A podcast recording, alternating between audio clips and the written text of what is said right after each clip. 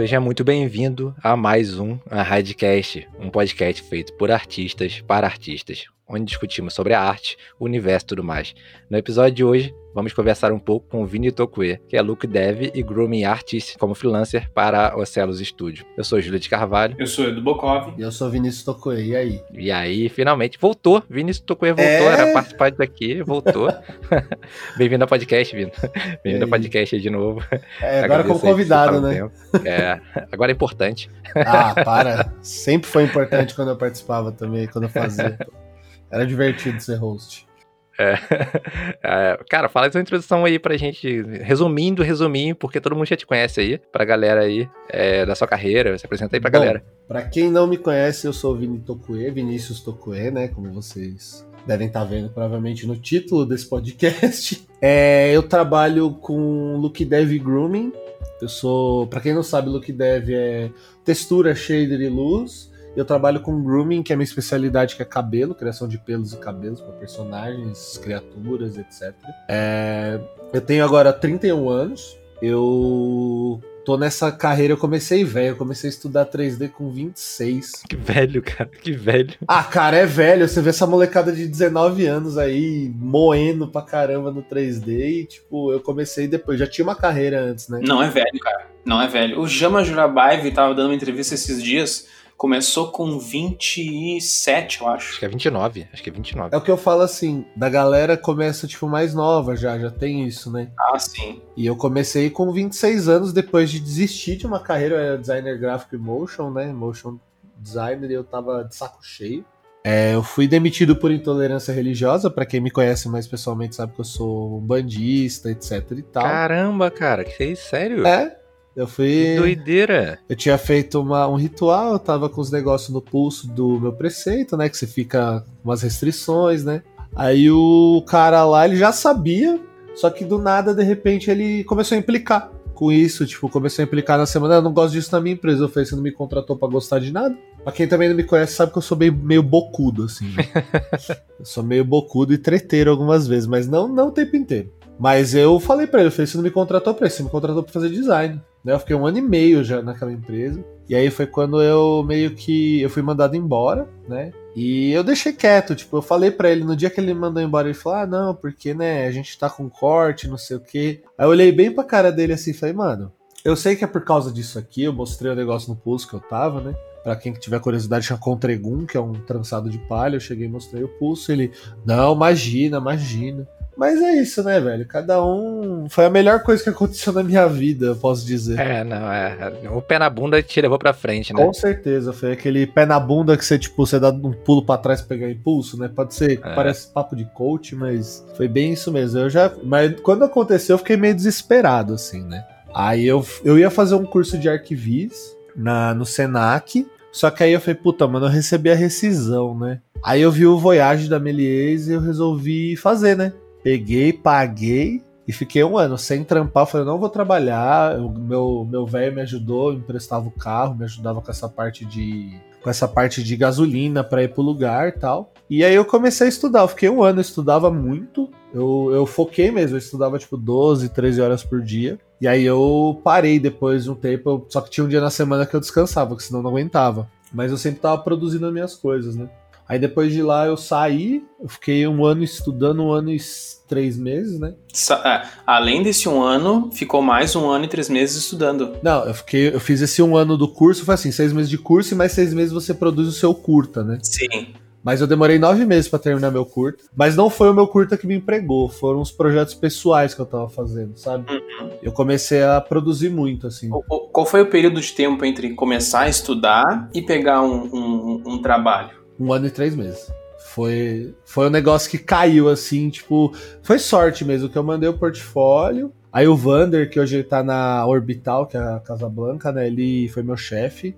E ele foi um cara que, tipo, me deu uma puta oportunidade. Eu trabalhei com pessoas fodas, assim. Eu trabalhei com o Fábio Doná, trabalhei com a Gabriela Salmeirão, que hoje ela é grooming lá na Firm Story, ela é lead lá. Trabalhei com um monte de gente, tipo, foda, assim. Tipo, foi muito bom, assim, quando você chega num lugar e você é o mais merda de todos, sabe? Você é a pessoa que não sabe porra nenhuma de pipeline, nada. Você não entende nada, nada. Isso fez, tipo, esse, esse essa oportunidade de trabalhar com gente muito mais sênior que eu, tanto lá quanto no O2, né? Porque eu trabalhei três anos depois no O2, né? Eu fiquei oito meses na consulado e trabalhei três anos no O2. E, cara, foi um negócio incrível, tá ligado? Tipo, você ser sempre, não o pior, não o ruim da coisa, mas, tipo, você sempre ter menos conhecimento que a galera que você consegue evoluir muito mais rápido. Para mim é, uhum. é, esse fator de você estar tá trabalhando, Sim. é isso. E aí, depois de três anos eu cansei de pegar uma hora e meia de trânsito para ir o trabalho para ir para voltar, né? Que eu moro em Santo André, ou dois em São Paulo, né? Para quem é longe, é 40 quilômetros, né? Aí eu meio que desencanei dessa parada de, de trabalhar assim e eu comecei a trabalhar como, como freela. Aí eu, aí eu tô no Celos hoje, né? Tô quase desde de fevereiro desse ano no Celos. E eu comecei como eu sou Look Dev hoje lá, trabalho pro eles a gente faz coisa pro Clash Royale, Clash of Clans, para joguinho mobile. Só que eu faço, a gente faz tudo pré-render as coisas, né? Então, tipo, não é um renderzinho, não é um negócio real time, a gente faz pré-render e manda pros, pro pessoal. E fora isso, eu faço muito freela para fora de cabelo, já fiz freela pra Zombie Studio, fiz uns freelas, tô fazendo alguns freelas para pro Chile, sabe? Sempre vai aparecendo as Você coisas. Você falou que foi sorte, eu vou bancar o coach aqui. Sorte é quando a preparação encontra a oportunidade. Meu Deus do céu. é por isso que você tava digitando, né? Puta que pariu. Não, cara. Cara, foi, não é, não falo nem sorte, é tipo, eu tinha um portfólio não não era bom. Eu sei, hoje eu olho assim, eu tinha muitas coisas para melhorar, mas eu tinha acho que cinco projetos com processo total, sabe? Modelo, V. Eu não tinha, não tinha cabelos neles, mas tinha tipo UV, já tinha um pouco, já tinha textura, já tinha shader, essas coisas assim, substance, luz. Documentado, passo a passo. É, eu faço, eu costumo fazer breakdown, assim, eu sei que muita gente não vê, só olha tipo a imagem final e acabou, mas o breakdown eu acho importante você mostrar algumas coisas como você fez. Por exemplo, eu trabalho agora hoje em dia minha ferramenta principal para projeto pessoal é o Houdini, né? É, então eu sempre tento mostrar meus node trees, como é que eu organizo a cena, como é que eu faço as coisas. Uhum. Eu acho que tipo você mostrar essa proficiência para as pessoas você chama um pouco a atenção, além da sua peça final ser boa, entendeu? Uhum. A sua peça final tem que ser boa. Você não pode ter uma peça ruim e, e ter um puta de um breakdown foda que ninguém vai se interessar. As pessoas se interessam por breakdown de coisas legais. Sim, é verdade. De coisas, é verdade. De coisas vai, bonitos ao, ao olhar, porque esse negócio de que é belo é outro papo também de coach. Assim, é uma dúvida, duas dúvidas na verdade, que o pessoal iniciante tem bastante, como tu é um cara que já tem uma experiência já de trabalhar para grandes empresas, pode, pode responder. A primeira é, sempre quem é iniciante pergunta, cara, preciso ter um PC brabo hum. para começar a estudar 3D? E dois, como fazer a transição profissional trabalhando já em uma outra coisa? Ah, cara, é muito importante. Isso é, isso é bem legal de falar assim. É, por exemplo, Vamos primeiro na parte do PC. Não que você necessariamente precise de um puta PC foda. Mas você precisa de alguma coisa, pelo menos, que sustente o que você quer estudar. Por exemplo, você precisa pelo menos de, vai, o ideal para começar, 16 GB de RAM, você começar a estudar, vai, ZBrush, senão você não consegue trabalhar. Você até consegue com 8 GB, mas aí uma hora ou outra vai dar gargalo. Você começa a ir para peças muito complexas, assim. Sim. Mas se você está só estudando anatomia, vai, o ideal, por exemplo, estudar fundamentos de modelagem. Você não precisa de um, um PC brabo. Você, por exemplo, você, você, pode começar estudando, você pode ter. Vai, você vai abrir o Maia, você vai fazer coisas simples no começo. É, assim, ó. Digamos que o cara tem um PC iniciante mesmo, PC uhum. de, de, de, escritório, certo? Aí lá, tem de 4 a 8 GB, tem uma placa de vídeo não muito boa, ele até roda alguns joguinhos. Ele pode começar pelo menos fazendo os fundamentos ali nos meses iniciais. Com certeza, com certeza. E você pode. Você eu vou usar um exemplo muito muito foda de um cara que começou com um PC horroroso, que foi o, o Lechar, né? O Jonathan. Ele começou com um PC horroroso. Ele mesmo fala. E é... ah, sim, Só que assim, sim. ele. Eu vou falar, quando você tá estudando fundamento, é uma coisa que eu tento falar até pros meus alunos, sabe? Eu dou mentoria, para quem não sabe, né, de look dev. Eu tento falar pros meus alunos assim: se você quer estudar grooming, você vai precisar de um computador bom tá? Aí já começa a entrar nas partes mais, uhum. mais pesadas da coisa. Mas quando você tá começando, por exemplo, você precisa de uma máquina que rode um ZBrush, 4 GB de RAM não dá, tem que ser 8 pelo menos, tá? 4 GB, se você abrir o Chrome e o ZBrush, você explodiu, tá... já era. Então, mas eu usei um notebook, é um Dell em 2012 um Dell 4GB, né? Notebook daquele Dell Inspiron. Aham. 15 polegadas, é 4 GB de memória, era 43. Cara, aprendi esse brush nele, entendeu? Tipo, era o que eu tinha, era o que eu tinha. Então, só que você não fazia umas peças tão complexas, você fazia pen. Não, é, mas é aquela coisa, aprender, entendeu? Aprendi, É. aprendi.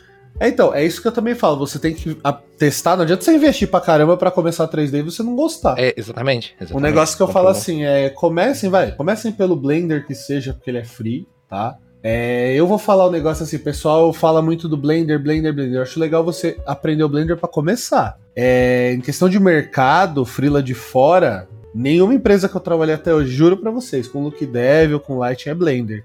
Os caras usam Max, mas não usam Blender ainda.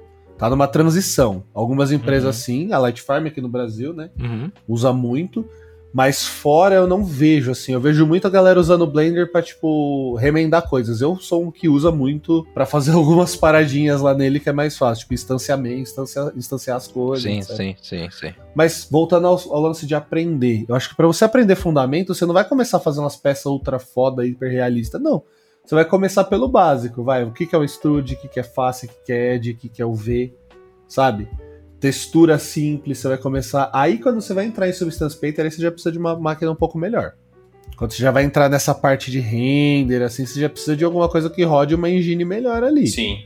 E sobre a, a segunda pergunta, eu queria até que tu respondesse num sentido mais de conselho e também de pensar, assim, talvez dos erros ou acertos que tu cometeu nessa transição. O que tu diria para alguém que, por exemplo, trabalha numa firma ou, tipo, tá na faculdade, tá fazendo estágio junto, o, o estágio é importante para para ganhar um dinheirinho, só que ele quer fazer uma transição profissional. O que que tu diria assim, cara, eu preciso trabalhar, mas eu também quero estudar para um dia ser outra Uhum. coisa, ser um artista 3D. Ó, eu vou falar algumas, algumas. Eu não sou guru, eu não sou porra nenhuma. O que eu faria, Vinícius, hoje em dia? Eu juntei dinheiro pra poder ficar estudando por um ano, tá? É, isso implicou em, em comer Habibs de final de semana, que era barato, e em, tipo, não sair. E eu não tava namorando a minha esposa na época ainda. E, tipo, ela entendeu esse meu sonho, sabe? Eu não ganhava nada, eu tava, tipo, dependendo realmente de pagar a conta e, e fazer as coisas de boa, assim. Mas tentar juntar uma grana para poder fazer essa transição, eu acho que é importante você juntar um pouco de dinheiro, porque assim, demanda tempo, sabe? Não adianta você querer falar, puta, eu vou fazer um curso que vai ser milagroso, eu vou ser empregado. Cara, 3D não existe isso. Você só se emprega com portfólio. Ah, mas se você tá fazendo essa transição, então tenha força de vontade de chegar em casa, ficar umas duas horas pelo menos no computador, ou uma hora assim por dia, vai, para não se cansar tanto, para tentar estudar fundamento. E começar fazendo coisas simples. Se você tá fazendo essa transição, tentar começar com coisas simples, vai, pack shot, fazer um propzinho, sabe? E tentar ver qual mercado você quer atingir, publicidade, game, qualquer coisa assim.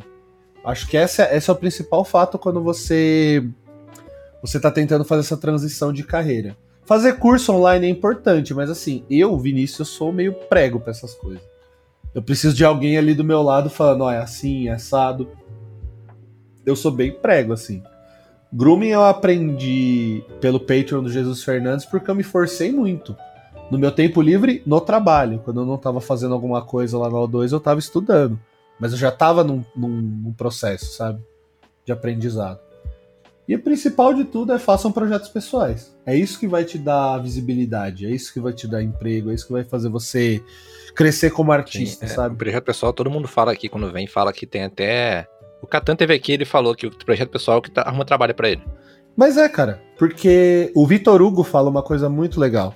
Quando ele foi pra Disney, o que, que acontece? Os caras viram o projeto dele e falaram: Ah, tá, mas você não tem mais nada seu, assim. Os caras queriam ver, tipo, o projeto pessoal, sabe? O que, que ele. Que, qual que é a visão dele das coisas. E eu acho que isso é muito importante nas empresas. Elas falam, ah, putz, eu vou fazer uma peça igual que a empresa já faz. Beleza. Mas você tem que ver que, se o estilo condiz com você, como é que funciona, sabe? Você consegue fazer fazer peças assim, de, ah, você, ter um pack shot no seu portfólio de iniciante é legal. Mas o legal mesmo é você fazer coisas que você goste. Porque, mano, é é piegas, é clichê, mas se você não fizer um bagulho que você go gosta, não vai nunca dar certo, sabe? Nunca vai ser um negócio que vai falar, nossa, que, que legal, está funcionando, olha. É, uma coisa que, que o pessoal fala é que a sua direção de arte é vista nas suas peças pessoais, né? Direção de arte, Sim. como você escolhe cor, luz, composição, tudo isso é na, Sim. na peça pessoal, porque a, a profissional tem um bando de gente dando pitaco além de você, né? E Exatamente. Aí que, aí que tá. Vamos fazer falar igual igual a galera do, do boteco, né? Aí que tá. Por quê? Quando você tá fazendo um trampo, você, tipo, não é uma. Não é a sua mente que tá fazendo. Mesmo o collab, mesmo, o collab ainda tem muito mais você ali do que Uhum. o trabalho. O trabalho tem cliente, o trabalho tem o que as pessoas esperam, o, Uhum. como as pessoas esperam as coisas, entendeu? Tem todos esses poréns que no projeto pessoal a gente não tem, entendeu? Você é você com você, você dirigindo. A direção de arte, às vezes, assim, por uma pessoa de look dev, se você faz um negócio, você busca referência, você tenta trazer sempre aquilo mais próximo do, do real, do, do, do tocável, do crível, é o que faz você ser melhor, você ser mais, mais bem visto, etc e tal. O meu conselho é faça um projeto pessoal. é o melhor conselho que eu posso dar pra todo mundo. Vini, explica pra gente aqui, é, para quem é iniciante, afinal, o que, que é look dev e grooming? Exatamente, o que, que um cara que vai fazer look dev grooming deve esperar no trabalho dele? Look Dev é o Look Development, né? Que a galera Ah. fala. E o que, que isso engloba? É, Muitas empresas dividem essa parte, né? É, você faz textura, shader e às vezes você faz luz. Seria um generalista da parte de finalização. É, scatter também e look deve saber um pouquinho de cabelo também é importante, tá? Mas principalmente essas três primeiras: textura, shader e iluminação. Isso é o que o cara de look dev faz. Textura, você faz as texturas, você faz os materiais e você faz a luz das cenas. É, você saber um pouquinho de scatter, que é você espalhar grama, espalhar árvore, espalhar coisas no cenário, né? E, e, o- e saber um pouquinho de cabelo. Então, nesse ponto, é isso que um cara de look dev faz. O Grooming Artist é um cara que ele é focado em criar cabelos. Nossa, mas tem mercado pra isso? Tem, porque assim, as pessoas, assim, eu, eu, eu vejo isso muito quando eu comecei a estudar e quando eu comecei a trabalhar de fato. É sempre a mesma galera que faz grooming, por quê? É, o pessoal acha que colocar cabelo é, é boutique, sabe? É, ah, é coisinha, é facinho. Não, cara. Você tem muito fundamento de cabelo. Cara, a quantidade de coisa que eu aprendi de corte de cabelo, que eu aprendi de quantidade de cabelo, como é que funciona um pelo animal, o que, que ele tem, o que, que ele tem, quanto, quanto de pelo que tem. Cara, eu tenho uma tabela gigantesca com um monte de coisa, assim, de informação. Tipo, você sabia que os loiros têm geralmente 100 mil, 100 mil fios de cabelo na cabeça? Louco. Você sabia que os ruivos têm menos? E os, de e as- os asiáticos têm mais? Caramba. É, então. São umas coisas assim, você tipo aprender os fundamentos, você entender o que, que é o. o que, que faz um cabelo ser legal, o que, que faz o cabelo ser interessante. É, o que, que você geralmente vê em cabelo da galera. Tipo, a mesma coisa, assim, cabelinho liso, limpinho, sem nada. Cara, nenhum cabelo. Ah, mas a Disney, cara, se você olhar de perto, todos eles têm, têm breakup no cabelo, tem um frizz, tem um negócio saindo, tem um noisezinho Uhum. Tudo tem detalhe, entendeu? Mesmo você falar, ah, mas cabelo cartoon, cara, pode ter certeza que um bom cabelo cartoon vai ter muito detalhe. É só passar um minoxidil de 3D lá e sair. Não, é- não é não. Não é só criar as particles. Eu vejo muita galera de Blender. Não, é só um particle system aqui. Eu falo, mano. Fica quieto, velho. É que assim, eu nunca mexi com. O, o Blender ainda, pra mim, ele no- na questão de cabelo, é um negócio que é misterioso pra mim, porque assim, ele funciona totalmente diferente de qualquer outro, né? Você tem os particle systems lá, você consegue criar as, as guias, etc e tal, mas ele não é tão refinado. Eu vi que estão Uhum. produzindo coisa nova, vem coisa legal Sim, por sim. aí. Mas, assim, questão de produção, ele é totalmente diferente, né, dos outros. Então eu não posso falar, mas eu vejo muita gente falando, ah, é só fazer isso aí. As pessoas me pedem feedback de cabelo. Uhum. Onde você, eu falo, onde você fez no Blender? Eu falo, ih, mano, ó, seguinte, é, você não consegue, tipo, fazer é, dois clamps no mesmo sistema, assim, subclamps, você não consegue fazer os breakups que tornam aquele cabelo mais legal. Mas basicamente o que a gente faz é isso, sabe? A gente faz a criação de cabelo com uma direção de arte pentelha pra caramba pra arrumar flow, arrumar as coisas pra onde vai aquele cabelo. Ah, esse cabelinho aqui não tá legal, joga pra ali. E assim segue, segue seguindo, né? Vai seguindo. Topue, então tu é o profissional chamado que o pessoal geralmente chama de especialista. Tu te considera um especialista? Não. Não porque eu falo, o pessoal fala especialista. Se eu fizesse só cabelo hoje, sim. Mas eu me considero, eu me considero basicamente. O look dev, para mim, ele é um cara, é um generalista, cara, porque você tem que fazer três funções que, que empresas grandes pedem. E às vezes até cinco, entendeu? Look Dev na Disney é um nome mais bonito para generalista. é, mas é, porque a gente só não anima e não riga. Eu modelo, na Ocelos eu também modelo, eu faço modelagem. Modelo, Modela? Eu modelo. Modela? Mas modela o quê? O que, que você modela? Eu modelo hard surface, eu não modelo personagem. Eu modelo as torres do, do Clash Royale. Tá, então, mas todo mundo que, que é, é generalista, quem é look dev e grooming, faz isso? Não, não. Look dev, quando você faz look dev, o que, que você precisa saber fazer do processo? O V, você precisa saber conferir, porque, né? O modelo pode estar pronto. Às vezes a gente que abre o V, a gente que manda pro. Eu, ou você, uhum. o sculpt já volta, volta pro sculpt pro, pro modelador. E aí a gente faz o look dev. Pinta textura, leva no Substance Painter, tira pro Maya de volta, monta o shader, faz a luz e faz o render. E um pouco de e entender como é que funcionam os render passes ou AOVs para poder ajudar quem vai fazer a comp ou às vezes fazer uma pré-compzinha ali rápida para entregar, entendeu? Você, como look dev, você saber um pouquinho de fur ajuda muito também. Um furzinho, assim, para dar um detalhe, etc. Como profissional de, de, de look dev, tem alguma produção que tu acha que é referência? Gostaria de chegar Porra, nesse nível? Qualquer uma da Disney e da Pixar, acho que pra mim, pro meu estilo, né? Porque eu sou um cara que eu gosto muito mais. Eu tenho, eu sei fazer realismo, só que eu acho chato. É, eu, para mim é chato, assim, eu acho incrível ver a obra da galera assim, tipo as coisas do Chris Costa, eu fico babando do, do Roger Magrini, do Chef Ibrahim, eu fico babando naquilo ali. Tipo, eu sei fazer, só que assim, não é um negócio que me apetece. Eu tenho muita vontade de chegar a fazer coisas no estilo que a Disney produz, a Pixar produz, assim. Não necessariamente uhum. querer trabalhar lá, mas fazer o que eles fazem, entendeu? Entregar histórias com visuais incríveis. Existe isso de ter mais mercado pro estilizado ou pro realista? Cara, se você. Agora eu vou falar um negócio que parece de coach, assim, mas se você é bom, você tem mercado, entendeu? É que assim, o realismo, às vezes, ele demanda muito mais tempo que o estilizado. Estilizado, às vezes, tem muita gente que acha que é boa e não é tão bom assim, entendeu? Tem muita gente que faz as paradas estilizadas e chega falando, não, é só look dev, não sei o que, não sei o que. O que, que o cara sabe fazer? Pegar, tirar o mapa do substância e botar no Maya. Se você, se ele encara num problema ali dentro do, ah, precisa deixar com o aspecto tal ou tal, o cara enca encalha, acabou. Você não consegue trabalhar como look dev artist, entendeu? Sim. Você tem que, tipo, você tem que ter uma noção, assim, como no questão de ter mais mercado ou não, se você é bom, você tem mercado. Se você sabe o, o que eu falo para os meus alunos, você saber o conceito de look dev, principalmente o conceito assim de tipo, o que, que eu preciso saber para ser bom? Você saber conceito de luz, de canais de, de shader, de material, tudo isso daí faz você ser um cara bom. É você saber é, responder aquilo que o cliente pede, entendeu? Sim. Tentar traduzir, às vezes, as coisas misteriosas. Ah, eu quero a coisa mais não sei o que, mais mint, mais nit, sabe? aquelas palavras de publicidade que não servem para nada. e qual, qual, é o, o soft, os softwares que tu usa no teu dia a dia de trabalho? E assim, e para quem tá começando, qual seria o legal de começar para treinar Look Cara?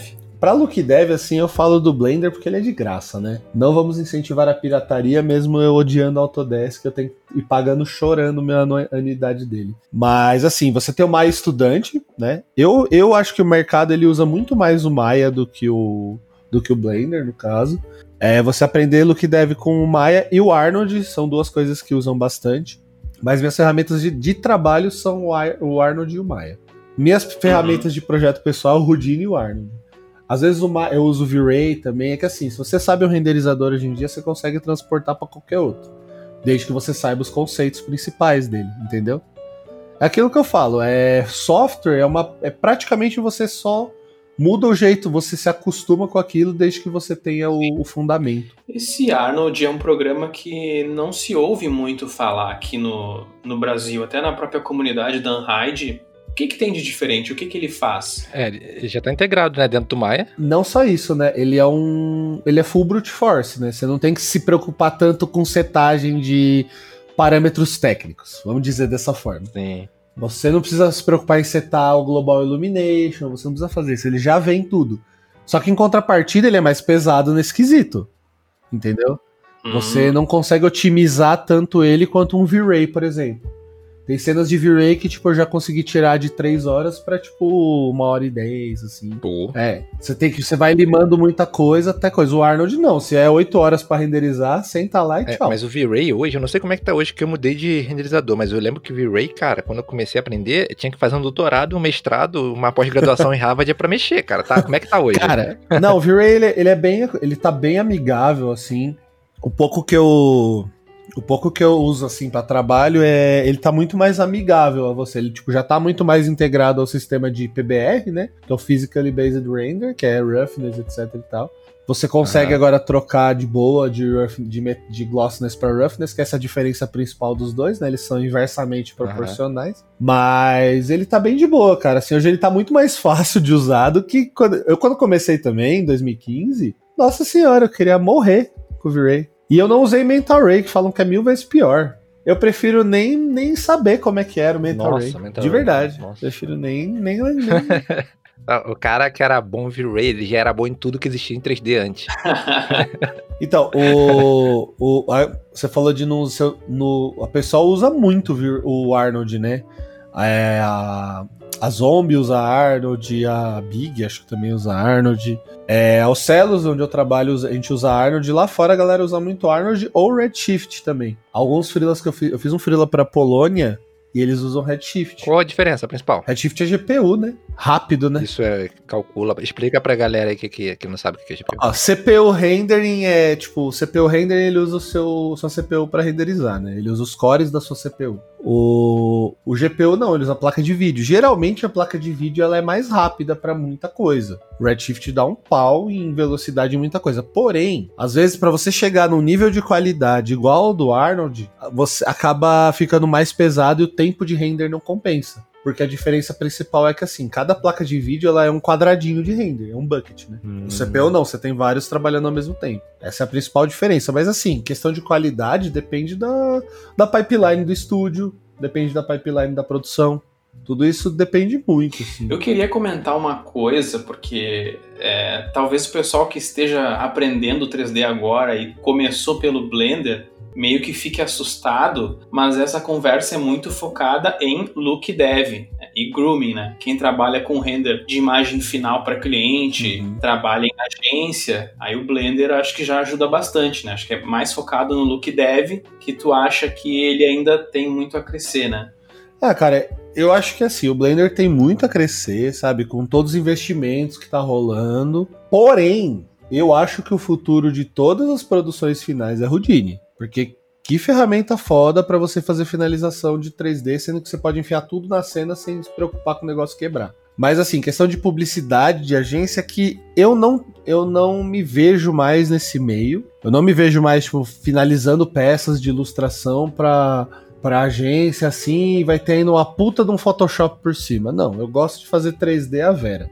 Eu gosto de Hum. fazer 3D, 3D mesmo. Se for fazer comp, no máximo usando os passes do render, nada de nada de de paint over, nada disso. Mas o cara que faz look dev pra publicidade é muito isso. Spec shot, que nem eu falei, é imagem estática, cara. Eu fiz alguns lá no O2 quando eu tava trabalhando, uns pack shots animados, né? A gente fez muito. E, cara, você não pode errar a luz também. Porque tá animado o bagulho.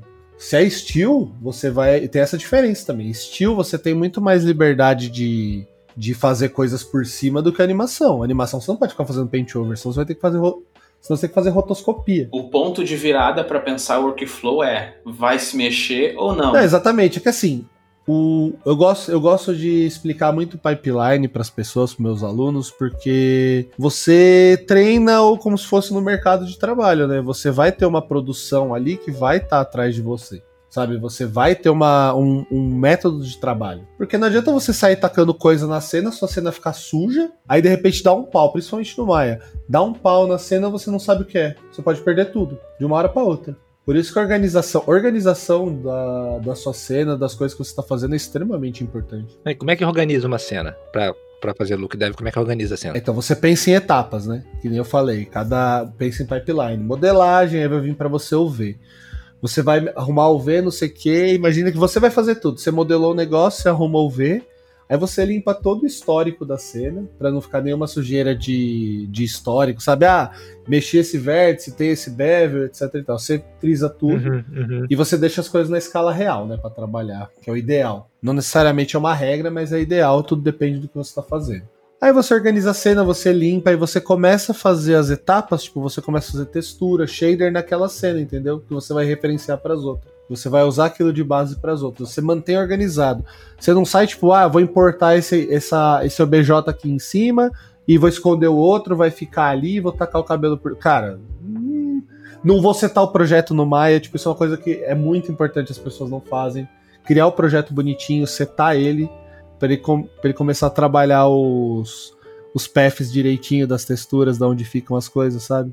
É meio complicado nesse quesito. O, o artista de look dev, pelo que eu entendi, é um artista que vem, ele vem um pouco antes, ele vem antes do artista de comp, né? Que vai fazer a composição final, né? É. Então você tem que deixar a luz pronto, tudo pronto pro cara que vai fazer a comp só ajeitar tudo, os efeitos especiais, junto com o que você já fez. Sim. É um trabalho, é um trabalho pesado, né? É um trabalho pesado, Sim. né? É que a gente que faz look dev, a gente faz look dev, a gente faz muito muito render, né, de teste, a gente faz muita pré-compzinha pra testar. Pelo menos no O2 eu fazia porque a gente tinha que inte- integrar com o filmado, né?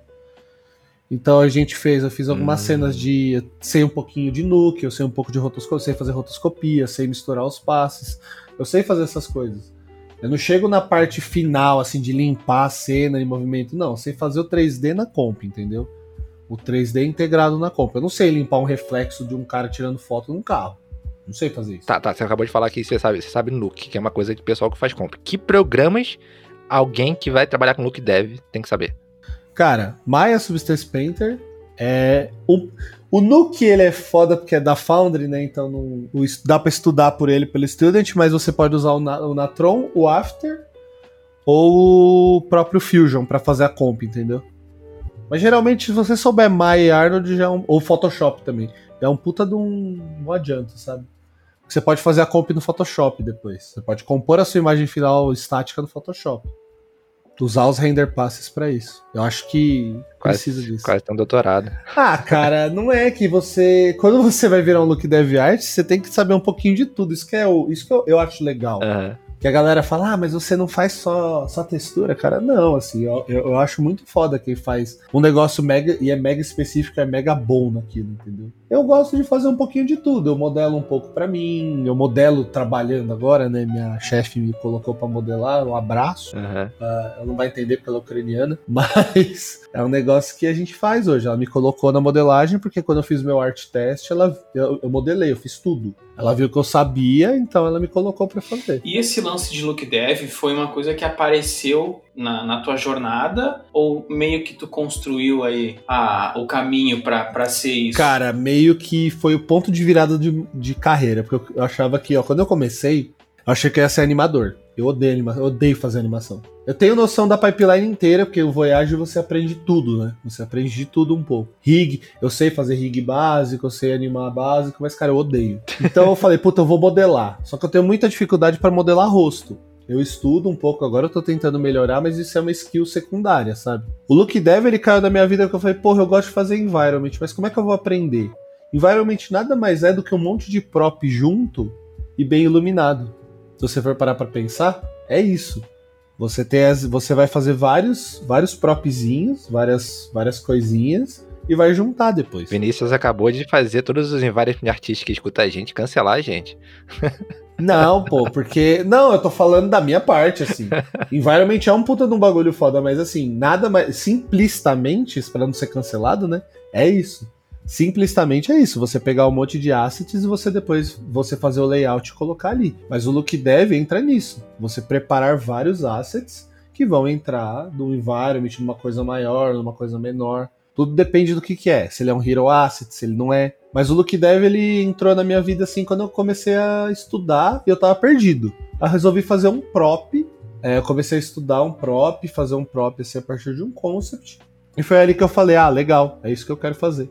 E o cabelo veio depois, que eu achava mega complicado. Falava, mano, não sei fazer. E a Gabi falou pra mim: mano, vê esse cara aqui, estuda, aprende. E só dois anos depois eu fui começar a pegar, entendeu?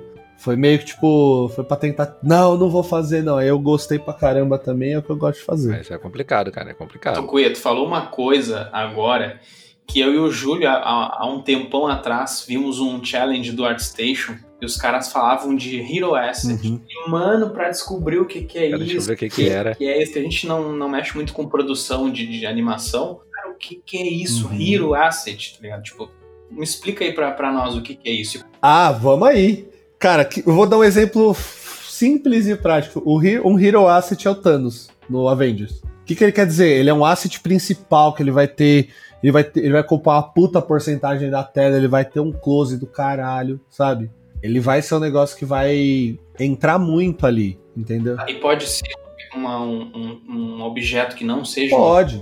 Pode ser um objeto, pode ser, por exemplo, um mouse da Razer que você vai fazer uma propaganda. Ele é um Hero Asset. Você vai ver ele de perto, você vai ver detalhe, você vai ter que fazer uma porrada de coisa nele. Sim. E os outros? Os outros próprios, às vezes, assim, você tem mid assets que eles estão, tipo, no plano médio, então você precisa reconhecer aquilo e saber que aquilo é. É um environment que tá, vai, pensa em três planos, assim: plano, plano principal, plano médio e plano do BG. Às vezes o que é BG é só pintado, às vezes é uns assets bem mais low poly, sabe? Uhum bem mais triste, que se você olhar de perto, você fala misericórdia, que é só para compor cena. Você tem os mid assets, que são assets tipo que estão ao redor, por exemplo, do que tá em primeiro plano, mas você às vezes você tem um nível de detalhamento, mas não é tão tão close para close quanto os que chegam perto, os hero assets, entendeu? Nos challenges da Unhide, nós vemos muitos, muitas vezes artistas muito preocupados em fazer detalhe em todos os itens que vão compor é, a cena dele. Tu acha que pensar em detalhes mínimos em toda a cena é então fazer look dev errado? Sim, porque você não otimiza seu tempo, né? Imagina assim, você faz, puta, eu tô fazendo essa tampinha de gás, esse barril fodão, fodão, fodão, fodão, ele vai ficar no fundo desfocado. E aí? Todo o tempo que você perdeu ali, que você podia fazer um negócio um pouco mais, vai, procedural, mais prático, mais simples, só para ele compor a cena ele ter um, um, um, visual legal mesmo no fundo, você perdeu todo o seu tempo, todo o seu trampo. Você acabou com o seu trabalho. Porque você fez um puta de um asset foda que vai ficar no fundo desfocado e todo mundo tá cagando pra ele. Porque a ação vai estar tá toda na frente. Em produção, como é que, como é que o pessoal divide isso? O que, que é então, rio, o que, que não é? Pra você não perder tempo fazendo detalhe em coisa que não vai aparecer. Então, então em Brasil, em Brasil, em termos de Brasil, tudo é Hero Asset, né? Às vezes, é, já passei por muitas coisas assim de fazer, não, você tem que fazer a madeira mais foda, mais bonita. Eu olhava e falava, mano, isso aí vai aparecer no fundo. A, a gente fez espectros da Netflix lá, né? E eu fui, eu trabalhei nesse, nesse, nesse, nesse filme específico, eu meio que fui, eu fui lead de lighting ali, essa, etc. Eu trabalhei junto com, com o supervisor. Uhum. E, cara, eu, eu, a gente tem, tinha que fazer. É um monte de madeira no fundo aparecendo. A gente falou, mano, vai ser tudo procedural essas do fundo. E as da frente, a gente faz elas mais, mais detalhadas. E foi isso. O que era na frente era animação, animação mesmo, né? De verdade. E as do fundo são tudo procedural. É tudo tipo textura ali, tile usando técnica até de, de, de game, que é o Train Sheet, né? Uhum. Para você ter várias varia é, você ter bastante variação com um espaço de UV maior. E é isso, para não ficar pesado também, né? Ainda tem que ir, tem, não pode ficar pesado, né? Tem isso também, você tem que saber otimizar. É um doutorado. Agora, aí, aí entra na parte do doutorado, quando você tem que otimizar render. Aí, aí, aí fudeu. Aí, doutorado. Otimização de render. Em outras palavras, aí que entra o lado artista, né? Da sensibilidade. De... Não, cara, isso, nessa questão de otimização é o lado. É o lado técnico pra caramba. É técnico. É o lado bem técnico. Tem, cara, tem artista é... só disso.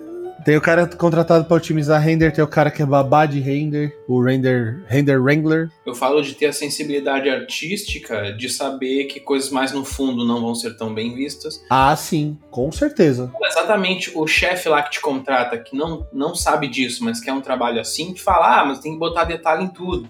Então, Aí você dá migué.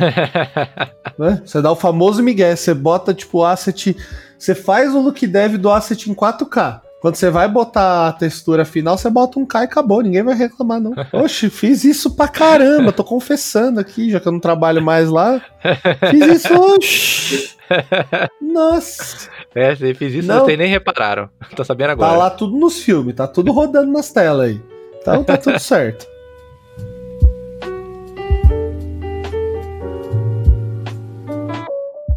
Como é que você gerencia hoje os seus estudos com trabalho? Ainda mais que você é freelancer, freelancer tem essa coisa de virar noite, trabalhar em horários separados, diferentes. Como é que você gerencia os estudos e é, para conseguir continuar fazendo peça pessoal? Ó, eu não viro noite, não. Eu tenho uma política muito estrita de virar noite, tá? Eu sou bem chato. Pode sair agora da, da faculdade, da academia dos, dos freelancers aqui. Os caras vão ficar putos comigo. Eu não viro noite, não, cara. Eu.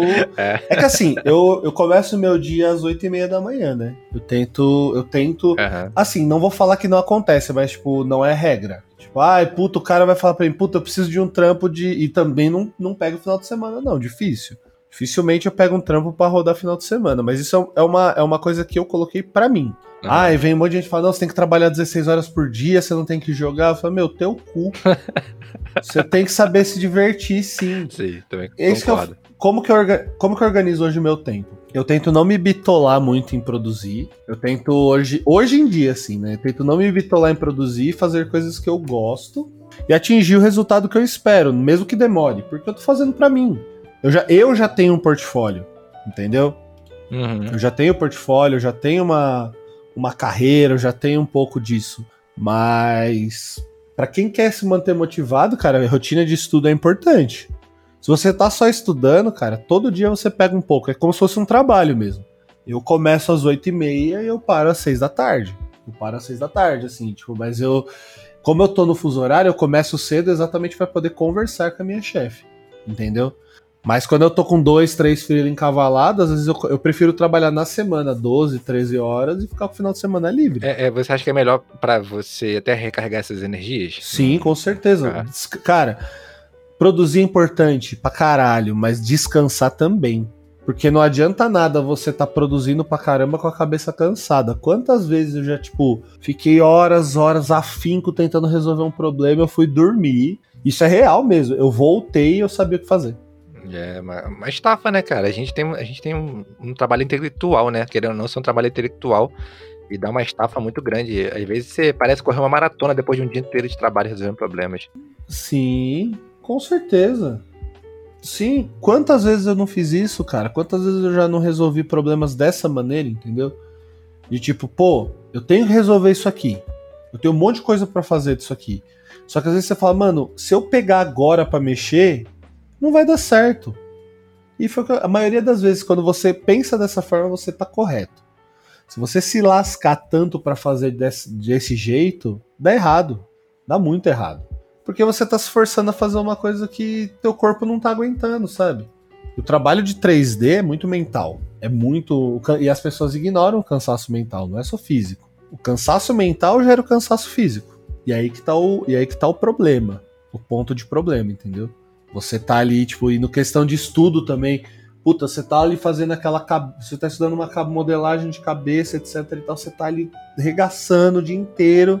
Aí você fala, puta, não tá chegando. Você pega, você não mexe mais, aí no outro dia, no meio do dia, você vai abrir de novo e já tem um outro olhar. Eu faço muito uma coisa que é tipo, projeto pessoal, e eu dou um conselho muito grande para as pessoas. É. Às vezes você tá produzindo e não tá ficando do jeito que você quer, você tá insatisfeito, cara. Pega, tira, fica sem ver esse trabalho uma semana. Você descansa sua mente, você descansa o seu olho, seu olhar principalmente, e você consegue voltar a produzir. Tá? Aí que tá o segredo. Você tem que saber descansar. É, quando você faz isso, parece que é outra pessoa olhando seu trabalho. Exato. É aquela parte de você pedir feedback é. para alguém, mas vai partir de você mesmo, entendeu? Essa é a grande verdade, isso realmente acontece. É, você ter olho, olho fresco para as coisas que você tá fazendo, cara é um. É muito. É must have, sabe? Isso ajuda bastante. Vini, você acha que existe hoje fórmula mágica para aprender 3D em pouquíssimo tempo? Claro que não.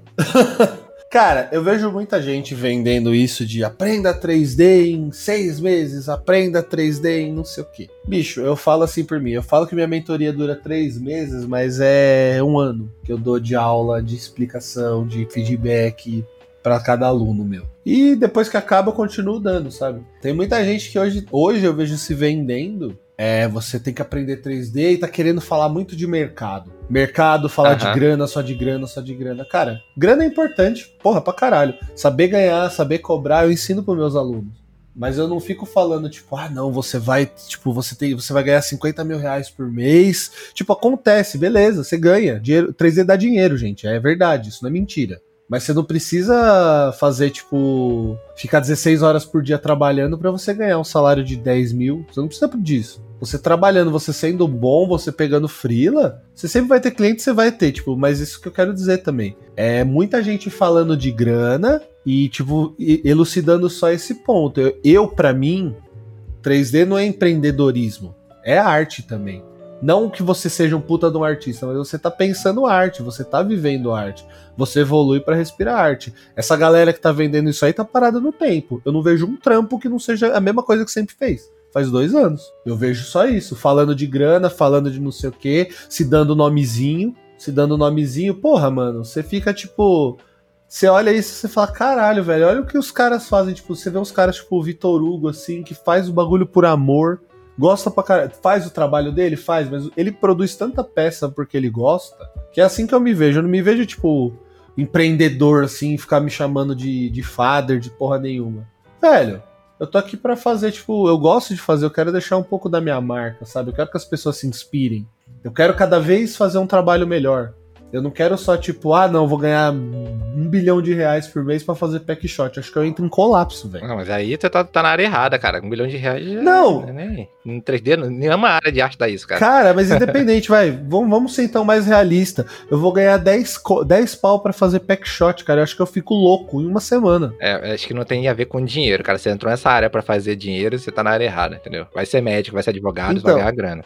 Então, o que eu vou te falar assim, a galera que foca, para mim, a galera que foca só o 3D em dinheiro, claro que eu gosto de dinheiro, eu não vou ser hipócrita e falar que eu não gosto de ganhar dinheiro. Sim. Mas sim, o que eu sim, vejo, sim. a galera que só foca em dinheiro é a mesma coisa que um médico que não quer salvar a vida das pessoas, tá ali só por grana. É, é, exatamente. É a exatamente. mesma coisa, entendeu? Você, tipo, ah, você tem as suas metas, beleza. Eu quero, eu tenho uma meta de aposentar com tantos anos, eu tenho isso. Eu, eu não aguento o ritmo, a gente não aguenta o ritmo por até tá com 65 anos, cara. Sim, é verdade. Isso é irreal, mas, tipo, o 3D ele proporciona essa parte da grana de você conseguir investir, você conseguir se manter no futuro. Essa é a ideia. Porque você vai acabar produzindo as coisas para você, mas tem uma hora que o seu corpo não consegue mais seguir o. A, a, sua mente não aguenta também mais a rotina, cara, porque é estressante. É estressante demais. E aí você fica nessa galera vendendo você trabalhar 16 horas por dia, você vai ter um burnout, um AVC com 40 anos. Aí tudo aquilo que você ficou 10 anos trabalhando, você vai morrer.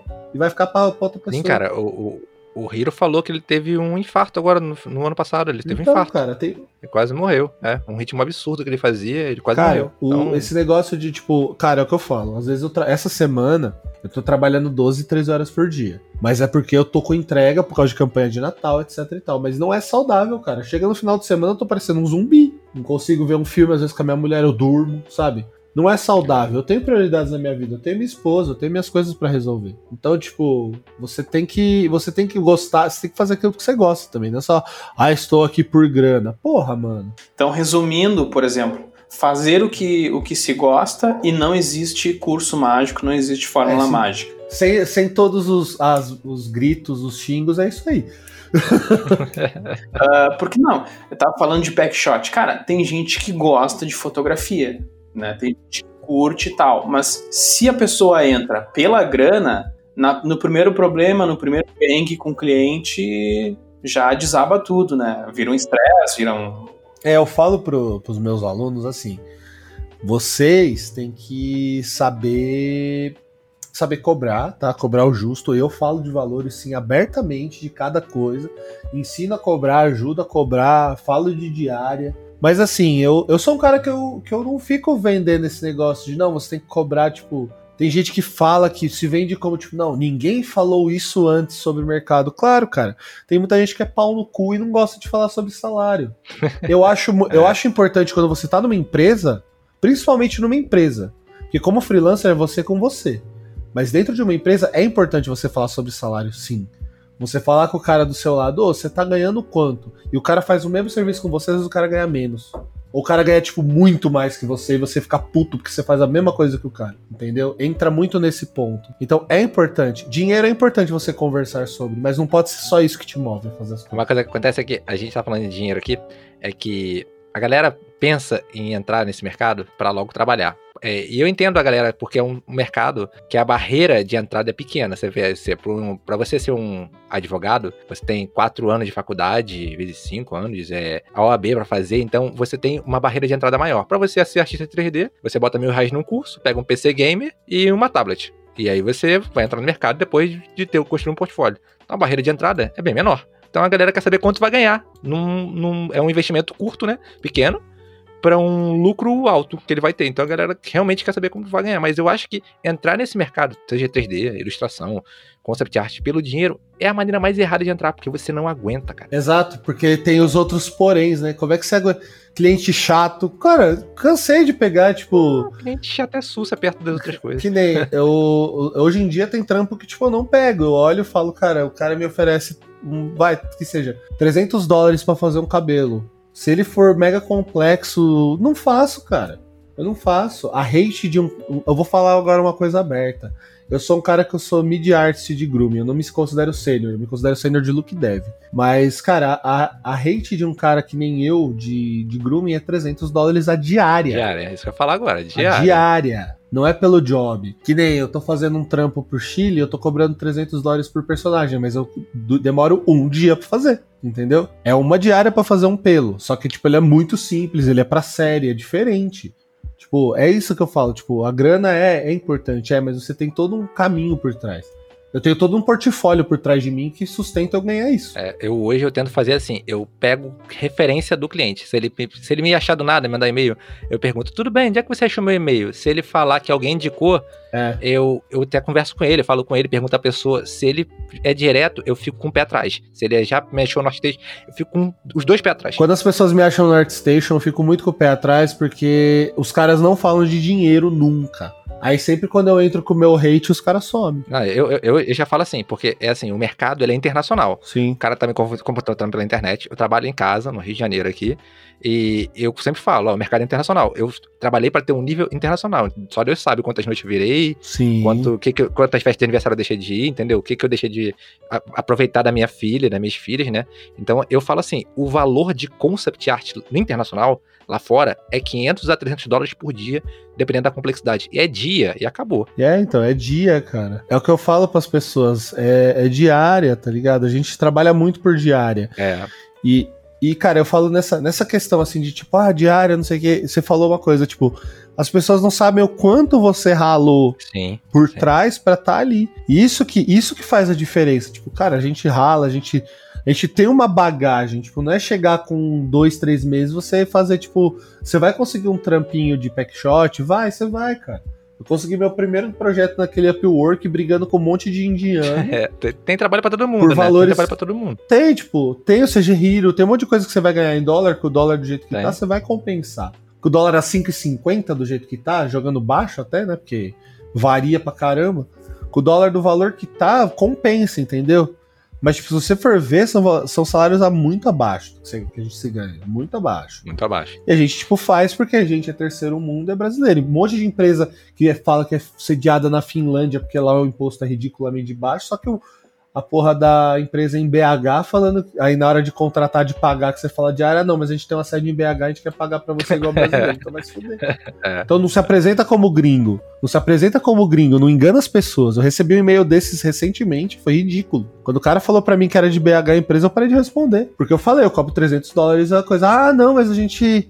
Né, a gente traiu uma empresa. Aí começou em português. Eu falei, ah, velho, qual é que é a tua? Sabe? Tipo, Mas, calma aí, escreveu em inglês depois falou em português? Não, fala, nós somos uma empresa com muitos prêmios, não sei o que, em inglês, né?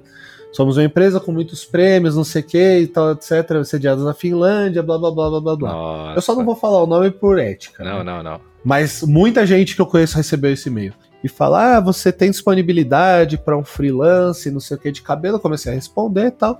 Aí entrou na parte dos hates, né? Eu falei, ah, custa. Hates é a diária, né? Pra é, custa 300 dólares a diária, etc. Eles, ah, então a gente tem uma filial em BH, não sei o que, a gente tava pensando em tanto. Eu falei, eu, como é amigo?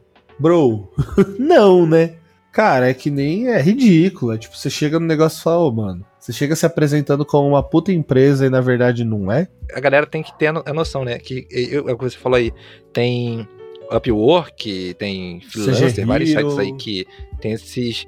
É, eu chamo de até a Amanda Duarte teve aqui também, é reverse bidding, que você tem que fazer um leilão reverso. Isso, exatamente. Oferecer o menor preço para fazer aquele produto. Então, é, aquele, aquele trabalho. Então, vai ter indiano disputando contigo, filipino, tailandês, tudo. Você tem que dar, cara, o menor, menor preço, porque o cara vai pegar o menor preço para fazer aquilo ali. Sim. O cara vai. Meu, cara já, quantas vezes o cara já. Me, quando, quando eu parei de mexer no Upwork foi quando o cara me ofereceu 10 dólares para fazer um rig. Eu falei, oh, mano. Cara, tem vídeo no YouTube. Hoje em dia eu descobri que tem vídeos no YouTube. Os youtubers estão fazendo isso. Que é quanto eu paguei no Fiverr para fazer uma introdução uhum. do meu canal. Quanto eu paguei. E aí tem vários. O cara ofereceu 5 dólares para um, 20 dólares para o outro e 100 dólares para o outro só para ficar testando e fazendo view. E, e tem, e, assim, você vê que tem gente para fazer todos esses níveis.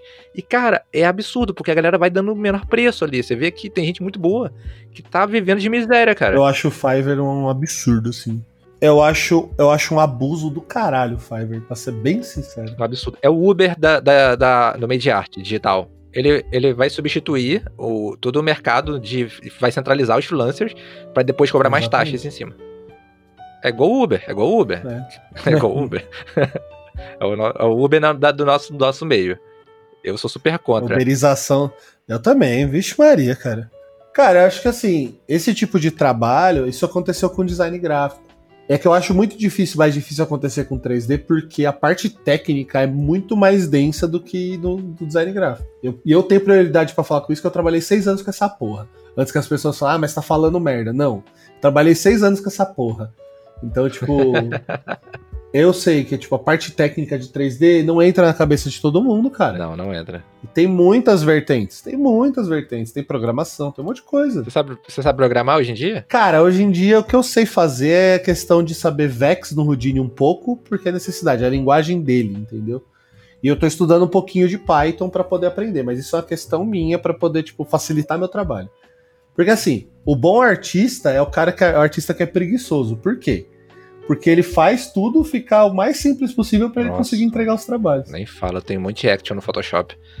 ah, eu, cara, eu tenho um monte de preset de coisa que eu uso, porque eu, eu que fiz, tá ligado? Eu que fiz as paradas, eu uso preset, vou mentir. Tipo, eu tenho um bagulho de pra pintar pele de personagem pronto que eu fiz, um Smart Material de substância que eu uso e vou adaptando conforme necessidade. Uhum. Não, é, é. Por causa que você perder tempo, muito tempo, não é a mesma coisa que você faz sempre, é burrice. Cara, a verdade é work smart, not é, hard. É. Exatamente.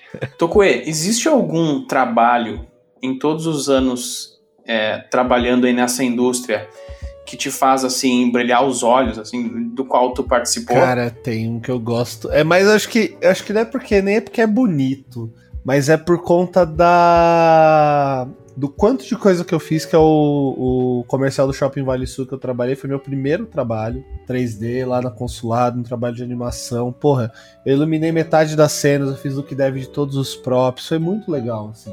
E o, o CBLOL, cara, que é a abertura do CBLOL que a gente fez em 2016 que foi uma puta correria do caralho, que foi tipo uma semana para iluminar e renderizar todas as cenas, porque demorou muitos modelos para serem aprovados. E aí a gente fez bem, tipo, na na tora, sabe? Mas são esses trabalhos profissionais que me brilham os olhos. Meu projeto pessoal que me brilha os olhos e sempre me dá view até hoje é meu cachorrinho que eu fiz baseado na, na no concept da Lin Shen, que foi tipo que me fez foi meu primeiro trabalho com grooming e foi o que me fez e me dá até hoje view, ou projeto, ou trabalho, sabe? A gente consegue ver todos esses projetos hoje no teu portfólio? No meu ArtStation, sim, todos esses estão lá.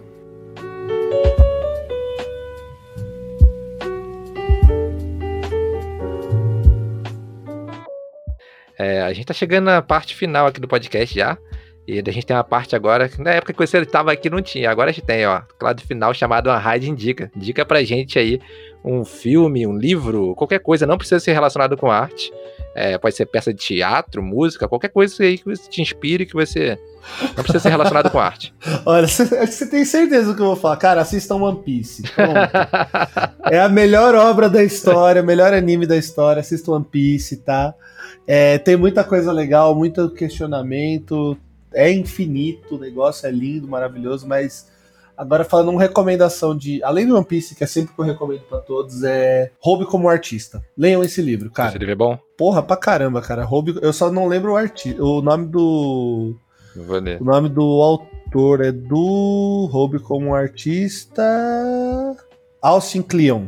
É dele. Cara, é muito bom. O pessoal lê ele como autoajuda, mas não é, cara. É um. Esse, o Roube como artista e o Mostre seu trabalho do Austin Kleon são muito bons, assim. São livros de baratinhos, são 25, 23 reais, assim. É, vale a pena, vale a pena. Tem muita gente que falou sobre esse livro já. É muito, ele é muito bom, assim, ele faz você pensar muito como você. como você usar referência, sabe? Que a galera acha que ai, referência é pecado, que nem quando rolou o negócio da menina do Imagine Desenho. O pessoal falando, ah, a menina fazia tracing, aí você viu esse lance, Uhum, né? Sim, sim, Aí, sim. tipo, a galera começou a falar, ah, não, porque referência errada. Você fala, pô, mano, para, pera aí, né? Não, não, eu tô falando. Aí começaram a causar com quem usa referência, sabe? Você fala, Nossa, cara, que isso. Aí você fala, bicho, não, não é assim que funciona, não, tá ligado? E, tipo, pra mim é One Piece e esses dois livros. Acho que é a melhor recomendação que eu faço. One Piece é a melhor, acima de todas, a melhor recomendação de todas. E joguem, e, e joguem videogame. One Piece, One Piece joga videogame. One Piece eu tentei assistir, eu acho que eu parei no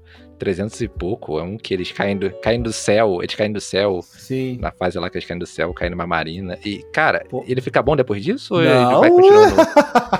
cara, cara, One Piece, Não, galera, eu gostei muito, é que eu tava sem tempo, eu gostei muito, tô zoando. o meu, o meu guide, o meu guide sobre One Piece pras pessoas é, até o episódio 40 é duro de assistir. E eu não vou mentir não. Depois do 40, se você não gostar, você não vai gostar de nada. Se chegou, você passou de Skype, cara, é só continuar. Só melhora, É, só melhora. é, é, é. Não, é, cara, 40 episódios. Não, assim, você tem tempo. 40 episódios Cara, depois. só melhora. One Piece só melhora sempre. Por isso. Não, é muito bom, é muito bom. Tô zoando é que eu não tive tempo, cara. Eu- tô agora numa de assistir, terminar de uma vez por todas Naruto Shippuden. Aí eu vou acabar e vou emendar One Piece, que é infinito Ai. mesmo. Não, não acabou ainda não, né? Não Mais acabou. uns sete aninhos, viu, pra acabar. Caramba, cara. Cara, isso? é porque. Cara, a obra é. Você vai ver, a obra é complexa. O negócio tem muito detalhe. O Oda, que é o, o autor, ele é muito foda. assim. É, ele, é- Tipo, ele é muito sinistro. Ele é muito sinistro. ele amarra coisas do começo agora. Tipo, tem coisas que tem mistério do, do episódio 3 que não foi resolvido até agora. One Piece a gente não teve nenhum deslumbre do que é o tesouro ainda. É maravilhoso, isso é, isso é maravilhoso. Vini, responde aí pela primeira vez. Ó, qual o sentido da vida, do universo e tudo mais? Caralho, essa pergunta ainda existe. Não existe, cara. A pergunta tem que existir, pô. Ninguém respondeu ainda, ninguém sabe. Todo mundo respondeu uma coisa diferente. Cara, acho que o sentido. Agora falando de verdade, o sentido da vida pra mim, acho que hoje em dia, assim, é ser feliz, tá ligado? É buscar, buscar ser feliz e tentar levar a vida o mais leve possível. Eu, sendo uma pessoa estressada do jeito que eu sou, eu falo isso pra Uhum. mim todos os dias. Eu sou bravo, você sabe que eu sou brigão, você me conhece bem.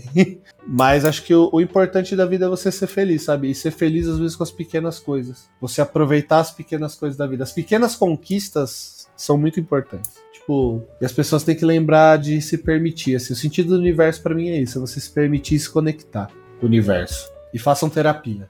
Façam terapia. Vini, brigadão por aceitar participar, cara. Gostei bastante. Uhul! Pô, foi legal pra caralho, velho. É, é legal voltar, porque eu lembro de quando a gente começou, tá ligado? Era bem. Nossa, eu, você. nossa. Eu, você. Eu comprava um microfone, um microfone por semana, que eu comprava aquele microfone de 30 reais, cara. Sim, eu lembro. Nossa, é muito legal. Senhoras e senhores, esse foi Vini Tokuê e esse foi mais um Radcast. Tchau, tchau. Uh!